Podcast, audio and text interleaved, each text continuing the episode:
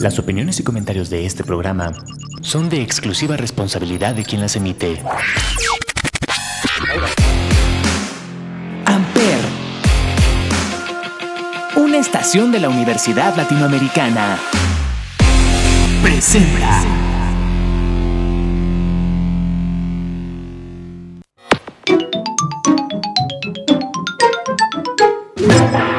Welcome back, sir. All systems for gaming will be prepared in a few minutes. For now, feel free to grab a cup of coffee and have a good day. Hola, hola, tengan un excelente día, tarde o noche, dependiendo del momento en que nos estén escuchando, y sean bienvenidos a este nuevo nivel de Gamers House. el espacio de videojuegos de Ampere Radio. Mi nombre es Maucap y el día de hoy les voy a mencionar algunos cuantos videojuegos del terror para este día de Halloween. Así que, sin más que mencionar, esto es Gamers House. Comenzamos.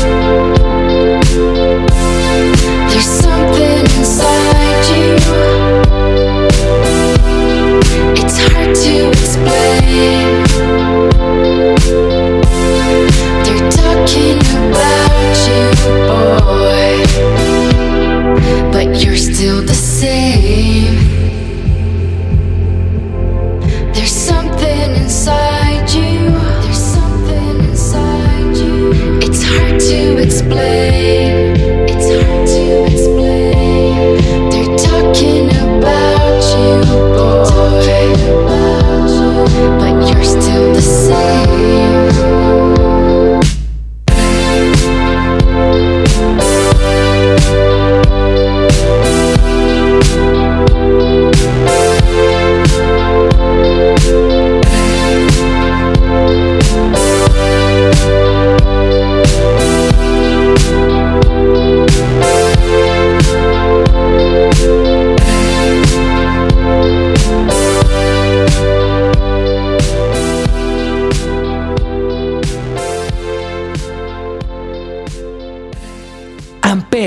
donde tú haces la radio.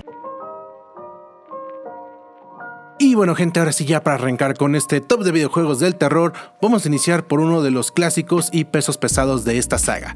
Y me refiero al Silent Hill desarrollado en 1999 por Konami y el famoso Team Silent, ya que este equipo de desarrolladores fue unido con la única y simple tarea de sacar un videojuego de terror que le hiciera lucha a Resident Evil.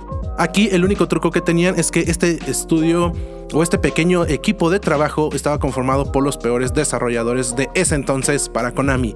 Entonces cuando sacan una joya como esta, la verdad es que todo el mundo dio ahora sí que un giro para atrás porque nadie se lo esperaba y al final de cuentas fueron reconocidos por crearnos unas de las más grandes e importantes sagas del terror en los videojuegos. Recordemos que ahorita Silent Hill cuenta con aproximadamente nueve entregas principales, algunas cuantas no tan interesantes como las primeras u originales del Team Silent, pero que al final de cuentas nos han entregado demasiados momentos de sustos y de terror.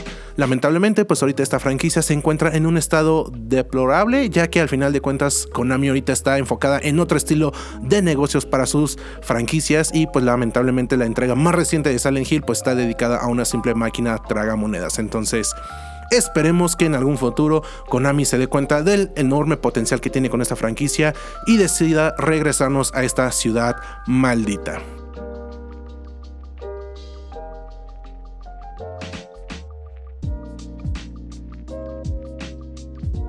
Como nuestra segunda entrega tenemos la saga de Resident Evil, la cual vio la luz en el año de 1996 con el famosísimo director Shinji Mikami, este excéntrico diseñador de videojuegos que nos ha entregado demasiados momentos de terror por lo menos mientras tuvo las riendas de esta saga, porque recordemos que algunas cuantas entregas de estas pues se apartaron un poco del género del terror, entregándonos ahora sí que títulos con más acción y explosiones al estilo de Michael Bay, como lo fue Resident Evil 6, la cual te sigo odiando y te sigo viendo con desprecio, pero que al final de cuentas terminé jugando si quieren entender todo el lore de Resident Evil.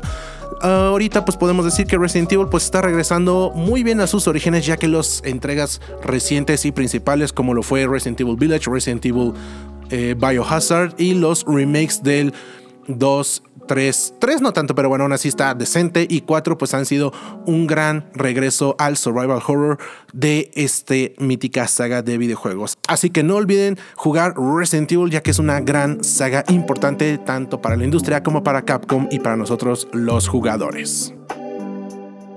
Pasándonos a lo que sería un, un, tiempo un poco más actual, tenemos la saga de Dead Space que fue desarrollada por eh, EA que lamentablemente pues por algunas razones decidieron cancelar al estudio que estaba encargado de esta franquicia porque no lograron cumplir con el número de ventas que esperaba EA, pero ellos mismos tuvieron la culpa porque al final de cuentas Dead Space era una gran saga de terror que la verdad sí nos proporcionaba una nueva sensación de pánico y de claustrofobia porque sus escenarios eran muy cortos, reducidos y a oscuras. Entonces, al final de cuentas, tener estos elementos en una saga de terror y en el espacio, pues le agregaba ahora sí que un toque muy especial. Eh, todo iba bien en lo que fue la primera y la segunda entrega, pero todo se fue abajo cuando EA decidió hacer lo mismo que hizo Resident Evil 6. Decidieron cambiar el género de la franquicia para meterle más acción.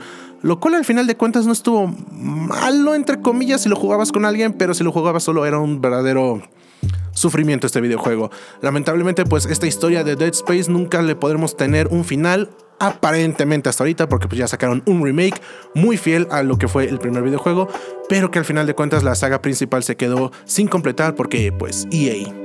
Pero bueno, esperemos que esta saga regrese próximamente a nuestros corazones.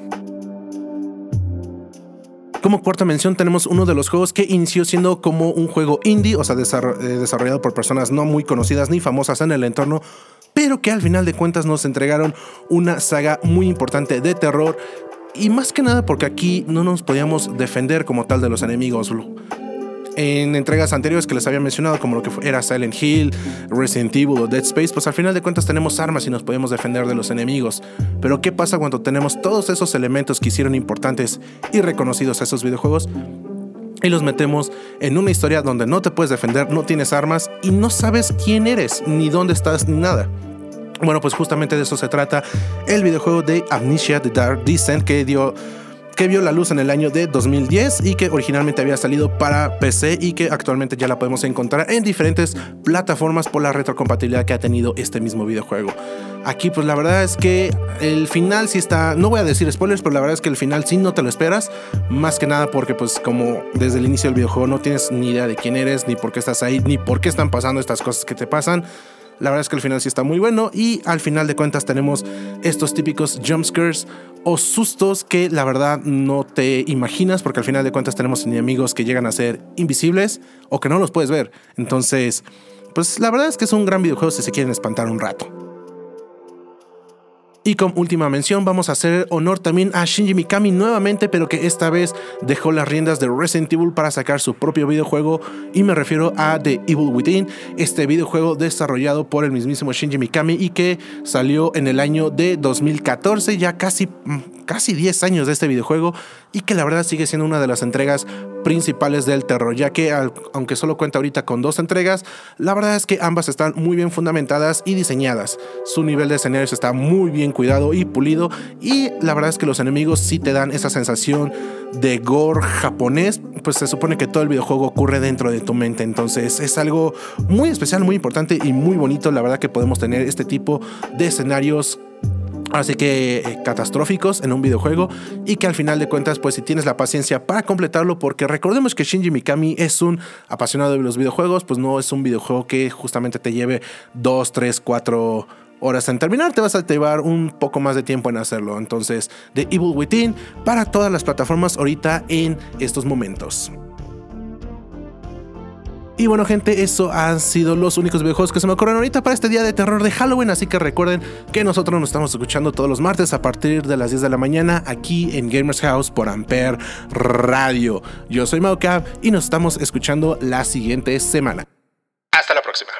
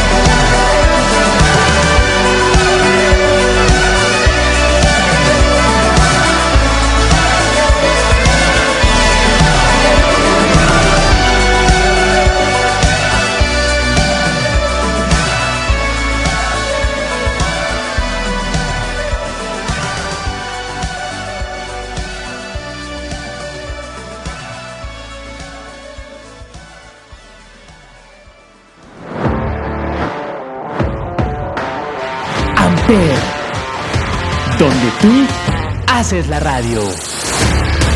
Presentó.